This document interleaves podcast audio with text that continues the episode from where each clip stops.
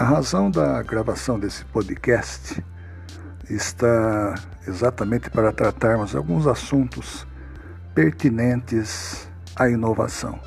A inovação antigamente, até pelo menos nos anos 70 e 80, chamava-se reengenharia.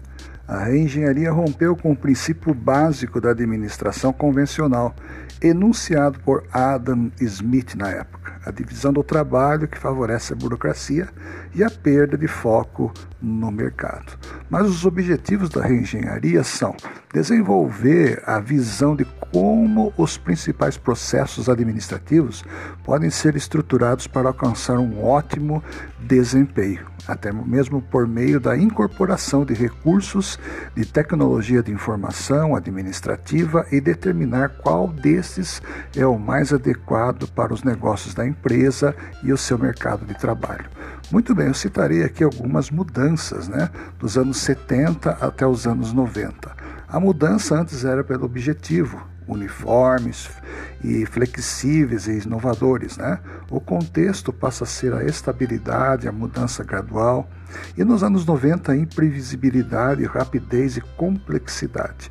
Já no, dentro da própria mudança, a tecnologia focada na rapidez, isto nos anos 70, já nos anos 90, foco na inovação, ou seja, a renovação daquilo que já se tem em mãos. Na competição, local e pequena, né? nos anos 70, já nos anos 90 até agora, é, acirradamente global e bastante crescente. O desafio do negócio, do business, gerir o conhecimento. Atualmente, manter-se no mercado com conhecimento e multiplicando esta capacidade. Clientes, né? a mudança estava focada nos anos 70, que eram poucos, pouco exigentes.